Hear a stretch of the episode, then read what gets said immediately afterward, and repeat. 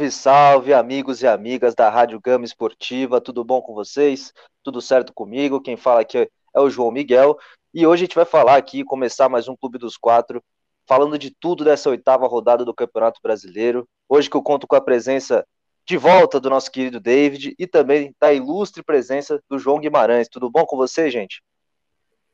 Tudo bom, João Miguel? Tudo bom, David? Boa tarde, ouvintes da Rádio Gama e do podcast Clube dos Quatro. É um prazer estar aqui com vocês esta tarde. E você, David, tudo certo? Melhorou da gripe, cara? Boa tarde, Joões, né? Dois João aqui, o Miguel e o Guimarães. Boa tarde, você ouvinte que curte nosso podcast. Estou me recuperando. Fase final de uma gripezinha leve que eu peguei durante essa semana. Estou aí, estou de volta aqui. Fiquei um, um, episódio fora que você, João Miguel, fez muito bem sozinho. Meus parabéns aqui, né? E, e, hoje, né, Clube dos Quatro se torna um Clube dos Cinco, por que não, né? Vamos falar aí do, de Inter e Palmeiras, o João Guimarães lá representando o Inter. Será um debate legal, João Miguel. Isso mesmo. Então vou começar falando. Representando não, tá? Só dando notícias.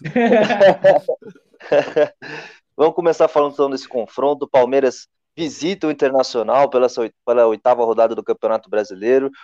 Meu xará João Guimarães, o que esperar desse confronto? Como é que vê o Inter para enfrentar esse Palmeiras? Bom, então o Inter tá de técnico novo.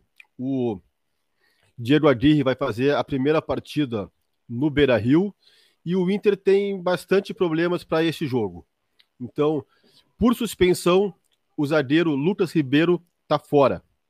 Então, no lugar dele vai jogar o Pedro Henrique, que é um zagueiro da base bastante promissor, mas que foi muito contestado aqui porque ele teve duas expulsões seguidas contra o Fortaleza na derrota de 5 a 1 e na eliminação com vitória da Copa do Brasil. Então, o, o Pedro Henrique não está assim, digamos que 100% com o emocional em dia, tá? Tá bastante contestado.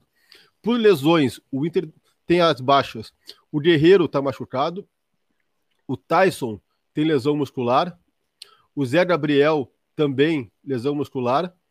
E na lateral esquerda, o Moisés também está fora. Tá? Por outro lado, volta de suspensão o Caio Vidal no ataque.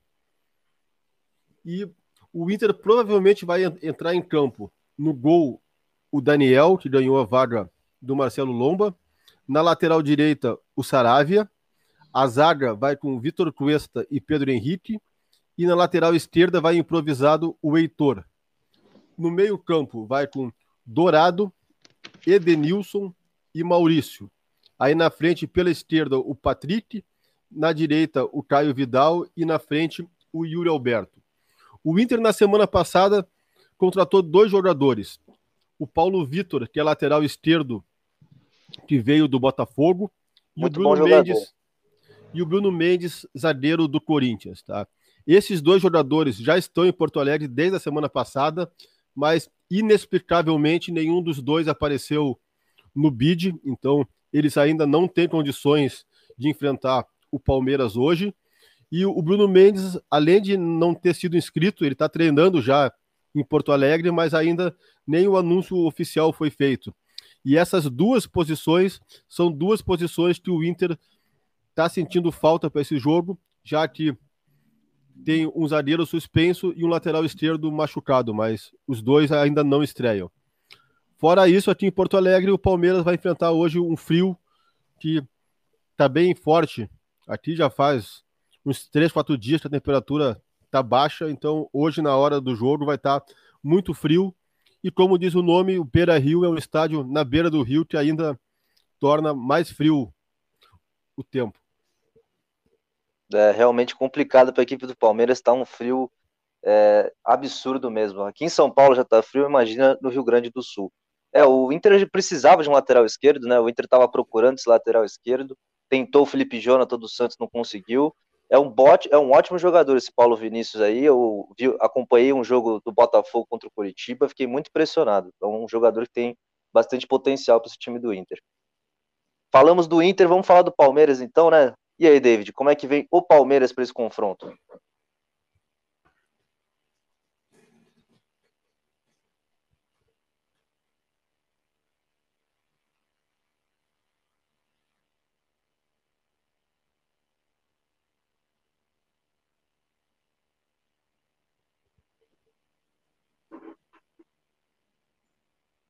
David?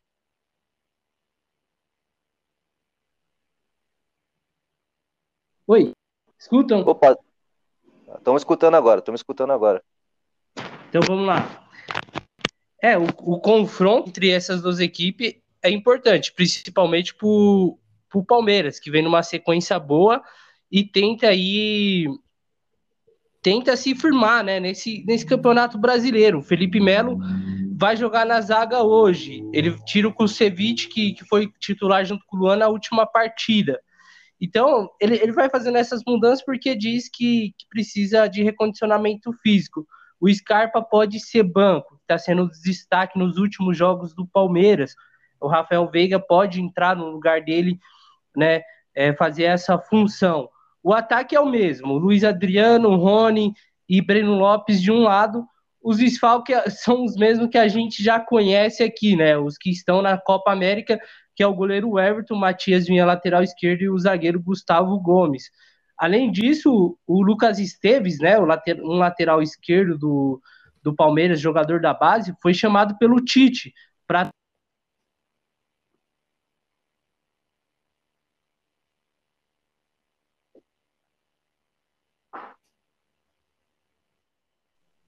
Então tem que eu acho que o João Guimarães pode, confirmar isso para mim. Não ganha seis jogos no Beira Rio, né? Uma coisa assim, né, João Guimarães? Exatamente, são seis jogos que o Inter não vence no Beira Rio, todos, nenhum desses jogos foi no comando do Diego Aguirre, mas os seis jogos foram o Grenal no primeiro jogo da final do Gauchão, depois enfrentou o Always Red na Libertadores, empatou em casa. Depois ele perdeu por Vitória de 3 a 1 e foi eliminado na Copa do Brasil.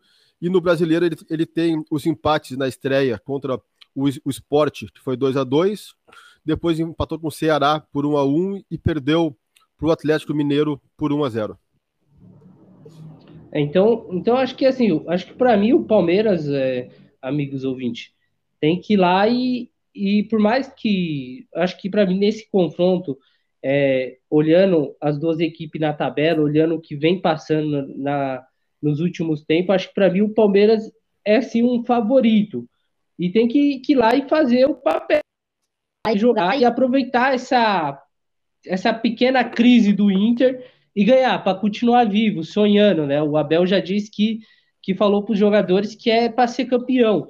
O Palmeiras também, amigos, tenta, tenta aí é, ver se consegue a antecipação do Dudu, né? É, ele que, que tem contrato até quarta-feira, até, dia, até hoje, né? Até dia 30 de junho, que é hoje, é, com, com a Huawei lá do Qatar lá. Então ele, ele encerra o contrato dele, só que ele só pode jogar pelo Palmeiras a partir de 1 de agosto. O Palmeiras está vendo se reverte isso para ter já na fase de oitavas de final, na, nos primeiros jogos das oitavas de final da Libertadores e na sequência do, do Brasileirão. E será uma volta muito importante, além dele e do Borja. Então hoje, hoje assim, ó, hoje ele promete colocar o Gustavo Scarpa na, no, na reserva e jogar o Rafael Veiga. O Scarpa já disse que está bem fisicamente e eu acho que, que deve sim. Eu acho que, que seria uma mudança muito drástica se o Abel Ferreira jogar o Scarpa para reserva e deixar o Veiga que não vem atuando bem. Então, vamos ver o que ele vai fazer. Ele pode colocar os dois, vai depender muito da conversa entre eles lá, João Miguel. É isso mesmo, David. Vale lembrar que o Scarpa vem de uma sequência bem pesada, né? Seis jogos seguidos jogando 90 minutos. Então, o Abel Ferreira está pretendendo sim poupar ele. João Guimarães, na sua opinião, é, onde serão é, os lugares que o Palmeiras pode encontrar falhas na defesa do Inter? Ou quais são os pontos fracos desse time do Internacional? Bom, o que o Palmeiras pode explorar muito é o lado defensivo do Inter. Ah, o Inter ele tem um zagueiro que está voltando após duas expulsões que comprometeram demais o time do Inter. Então ele foi muito criticado por ali, pode ser um dos pontos a serem explorados pelo Palmeiras e principalmente na lateral direita. Na lateral direita hoje joga o Saravia, que é um jogador que está emprestado do Porto, que também há pouco foi convocado para a seleção argentina. Só que o Saravia se lesionou nos ligamentos do joelho na temporada passada, ficou muito tempo afastado, voltou e pegou Covid. Então ele retornou contra o América Mineiro na rodada passada e por ali o Inter teve sérios problemas defensivos. Então o Palmeiras tem muita velocidade, então ele pode explorar o lado direito defensivo do Inter em cima do Saravia e também ainda tem uma herança do Ramires de querer sair jogando, estilo Fernando Diniz. Então, se o Palmeiras fizer uma marcação alta, ele pode recuperar a bola na saída do Inter e levar bastante perigo. E outro ponto que o Palmeiras pode explorar muito também é que o Inter tem muita dificuldade quando pega um, um adversário que joga mais fechado. Então, quando o adversário não vem para cima do Inter, o Inter é um time que tem uma saída de bola muito lenta, toca a bola para um lado, para o outro, volta para o goleiro, para a zaga. Então, o Palmeiras, digamos que dos paulistas, seria o pior adversário para o Inter enfrentar hoje, porque se o Palmeiras ficar fechado e sair na velocidade, a recomposição do Inter é um pouco lenta e o Inter vai ter grandes dificuldades com o Palmeiras. E que jogadores o Palmeiras tem que ficar esperto? Jogadores que podem causar certo perigo para a defesa do Palmeiras? O Inter, o principal perigo que o Inter tem é o Yuri Alberto, centroavante. Vai jogar de titular, o Galhardo fica na reserva. E o Caio Vidal é um jogador de muita velocidade. Então, o Caio Vidal é um jogador que não conclui muito bem, mas ele tem muita velocidade e pode puxar um contra-ataque bastante efetivo. Então, olho nesses dois e o motor do, do time que é o, o Edenilson e o Patrick. Tá certo. David, o, o, falando aí das, das falhas da defesa do Internacional, onde o Palmeiras pode levar vantagem, na sua opinião, onde o Inter pode levar vantagem, David? Oh, o Inter ele pode levar vantagem, o, João Miguel e, e João Guimarães, pelo, pelo lado esquerdo de defesa do, do Palmeiras, né? ou seja, o lado direito atacando do, do Internacional. Por quê? Porque tem o Victor Luiz. Então, o Victor Luiz, ele, ele é um jogador bom. Ele é. Só que às vezes a, a defensiva dele é muito ruim. Muito ruim mesmo. Ele, por mais que o Palmeiras está vindo numa fase boa, aquele lado com, com o Victor Luiz, ele está falhando muito. Muito mesmo. Falhou contra, contra o América Mineiro, é, falhou contra o Corinthians também. Ele está jogando bem defensivamente. E, e, e, o Inter pode aproveitar sim esse lado, porque é um jogador fraco defensivamente. Pelo outro lado, que é o lado direito do Marcos Rocha, que hoje vai ser o titular também, também acho o Marcos Rocha um fraco candidato à, à marcação. Depende muito do jogador que vai estar pelos lados, né? Então, então acho que, que o Inter, o, o Palmeiras, o ponto fraco do Palmeiras, que o Inter pode abusar, é esse porque o meio-campo palmeirense é forte, é forte. Porque tem o, Danilo, o Danilo Barbosa ou o Patrick de Paula vão fazer essa esse volante, né? Vamos dizer assim, com dois volantes e um meio amador. Então, entrando é, Patrick de Paula ou o Danilo, eles são, são bons é, defensivamente, principalmente o Danilo. E aí, se ele colocar, se ele pretender pôr o Danilo Barbosa, aí fica mais forte pelo meio. Então, acho que o Inter deveria abusar muito o Palmeiras pelos lados, onde o Palmeiras encontra muita dificuldade. E aproveitar também que ele está mudando a zaga, né? Ele está colocando Luan e Felipe Melo. Por mais que o Felipe Melo jogou já nessa, nessa posição por, por alguns jogos nessa temporada, na temporada passada, eu acho que também ali pode abusar um pouco para cima do Felipe Melo. Só que tem que tomar cuidado para não levar a pancada do, do Felipe Melo, João Miguel. é, eu ia perguntar isso para vocês, para os dois, na verdade. Vocês gostam do Felipe Melo na zaga? Ele improvisado ali? Vocês acham que funciona? Eu, eu não gosto. Eu não gosto. Eu, eu acho que não funciona. É, ele tem a raça. Isso é bom em um zagueiro, né? Você tem a raça, você tem a vibração. Isso é um ponto positivo.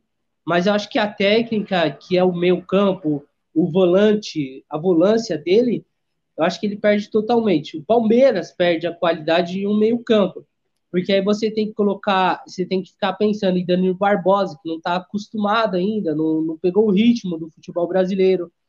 Aí tem o Patrick de Paula, que, que tá, tá naquelas confusões né, da vida pessoal dele.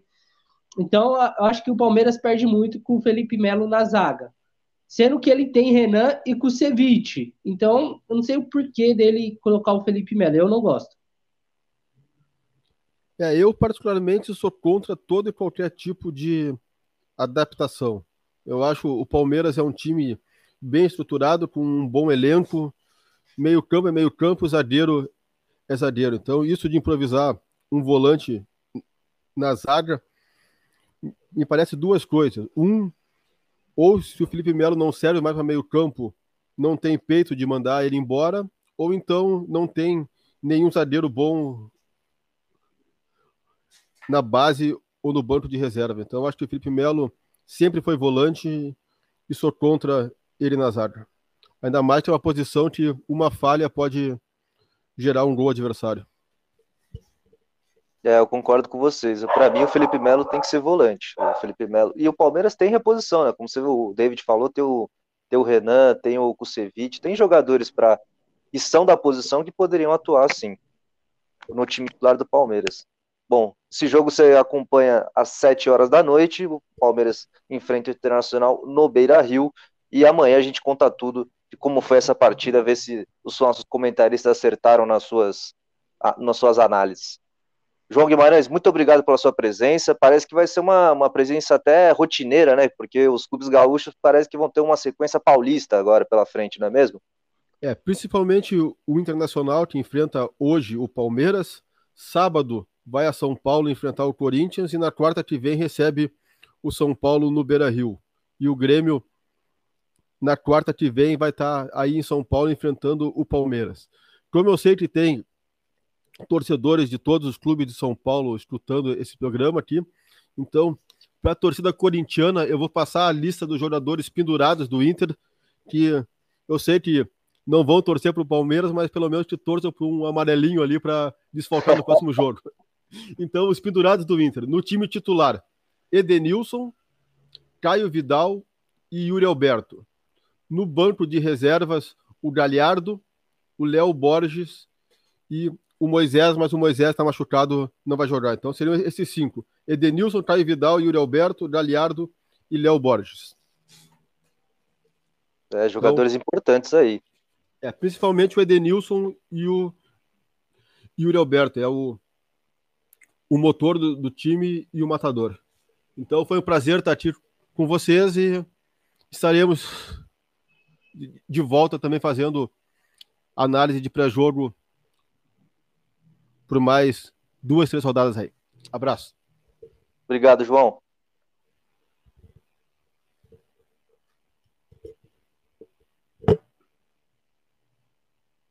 É, David, a rodada aqui continua ainda e temos um majestoso hoje, né, né, David? Temos o clássico Corinthians e São Paulo. São Paulo que nunca venceu na Arena de Itaquera e o São Paulo que ainda não venceu nesse Campeonato Brasileiro. Jogo duro, hein, David?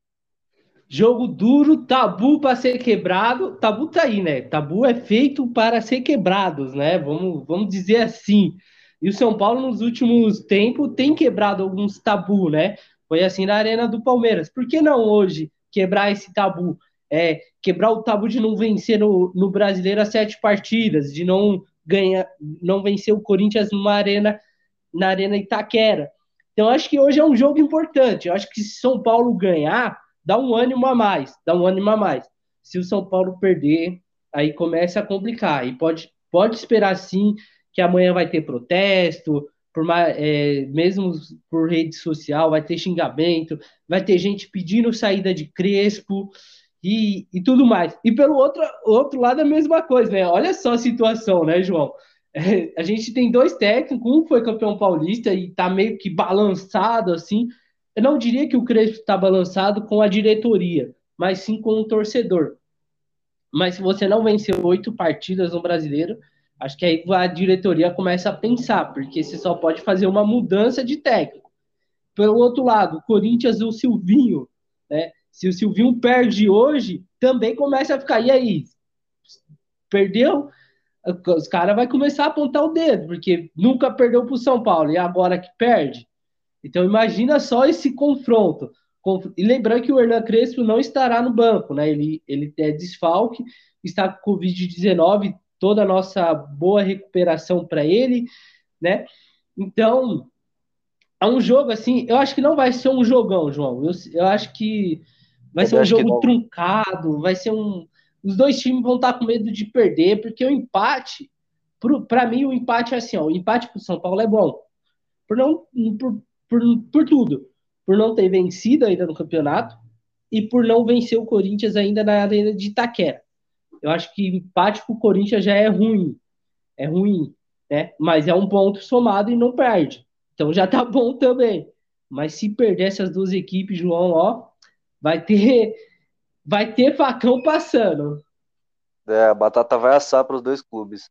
É, o Corinthians hoje que conta com o retorno do Fábio Santos, do, do Cantígio e do Vital, né? Jogadores que não enfrentaram é, o Fluminense no Rio de Janeiro, foram poupados para esse clássico. E o São Paulo que também hoje começa com, deve começar, na verdade, com o Benítez e o Daniel Alves também foram poupados no, no jogo contra o Ceará, só jogaram no segundo tempo. Retornos importantes, né, David? Cara, retorno importante eu acho mais pelo lado do São Paulo do que pelo lado do Corinthians. É, claro que o Fábio Santos é um puta de um lateral, né? Desculpa a palavra aqui, mas.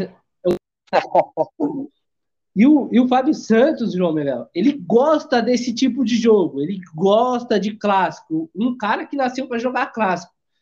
Então, acho que o retorno do, do, do a lateral esquerda com, com o Fábio Santos do Corinthians, ela ganha muito. O meio-campo eu acho que já perde com o Cantilho porque não vive um, um bom momento. Ele foi contratado para criar jogadas, para fazer jogadas. Mas ele não está fazendo isso no Corinthians. Raramente a gente vê isso. O Matheus Vital é aquilo, né, cara? É, não sabe se ele. Tem jogo que ele joga bem, tem jogo que ele não vai. Já tem alguns jogos que ele não, não faz uma partida que a gente aplaude ele, né?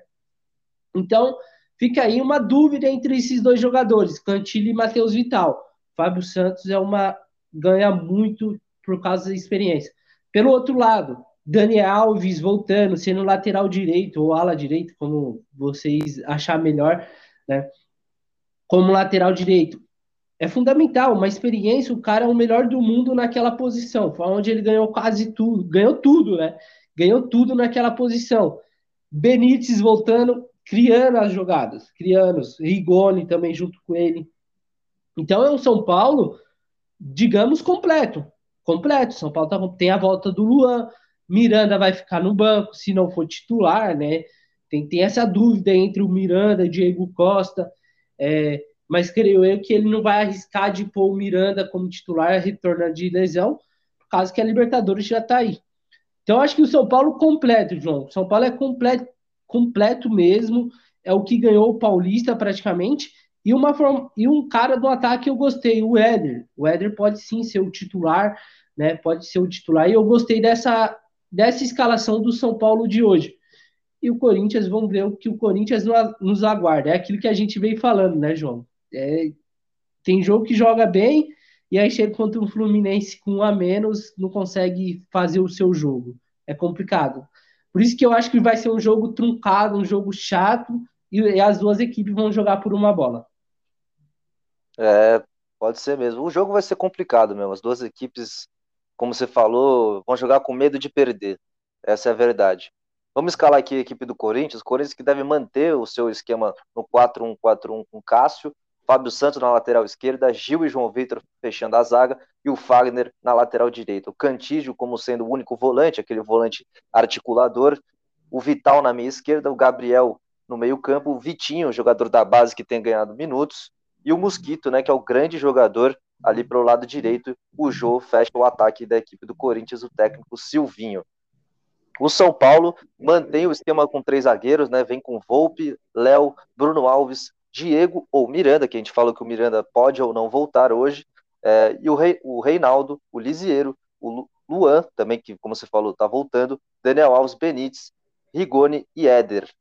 São Paulo, que vem no 3-4-3, como eu falei, e hoje é comandado pelo Juan Branda, assistente técnico do Hernan Crespo. Jogo duro. Palpites, David, para o clássico majestoso? Cara, olhando as escalações, eu, eu, vou falar pelas escalações.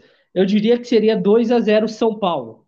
Olhando o momento das duas equipes, diria que seria empate 0 a 0 Mas olhando o, retros, o retrospecto do São Paulo dentro da arena, 1 a 0 Corinthians e vai ser daquele jeito que a gente sempre fala, João. No final, gol do jogo com a chuteira azul ou verde e na sofrência o Corinthians acho que para mim vence hoje, João. Eu vou de empate, cara. Acho que eu vou de 1 a 1 nesse jogo. Tem muita gente dizendo isso, hein? Cuidado, pessoal do, do bolão aí. Pode ter surpresinhas. Tá com muita cara de empate esse clássico. Bom, falamos do Palmeiras, falamos do clássico majestoso, vamos falar agora do Santos, né? O Santos que enfrenta o esporte de Recife é, hoje, oito e meia da noite, na Vila Belmiro, o Santos que pode embalar na competição, né, David? Pode embalar na competição, e, e eu lembro muito, João, que, que semana passada a gente estava trazendo esse fator, né?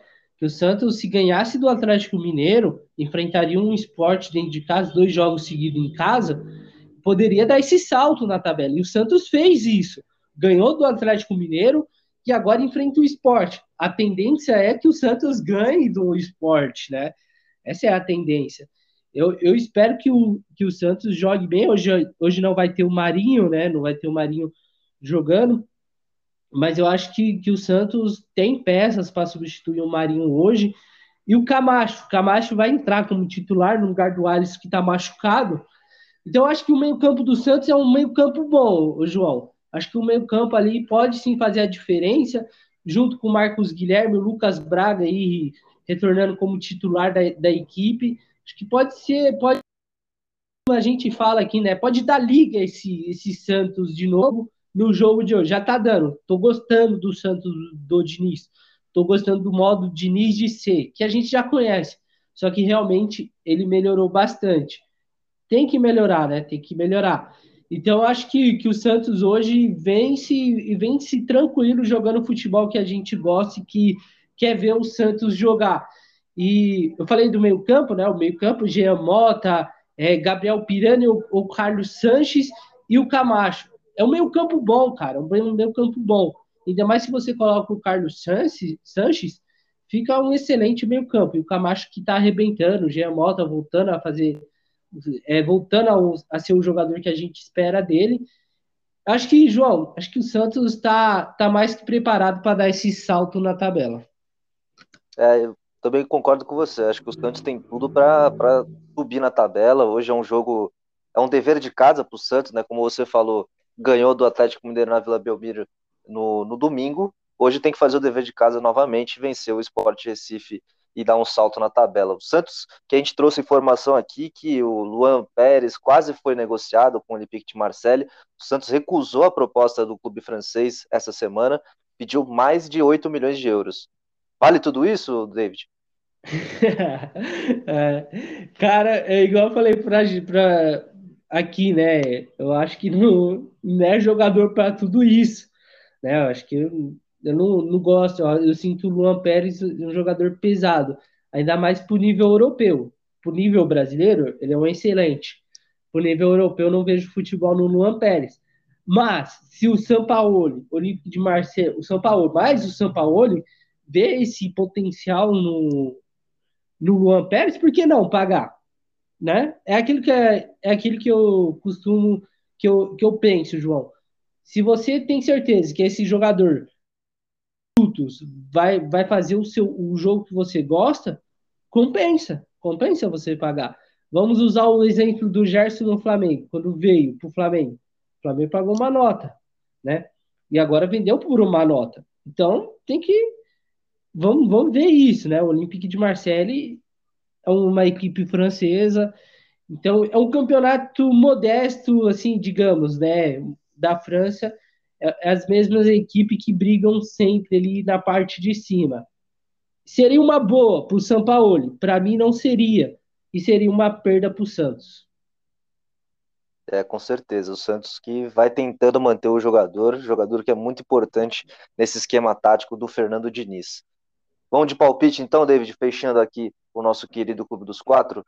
Palpite para Santos Sport Recife hoje, 8 e meia da noite, na Vila Belmiro.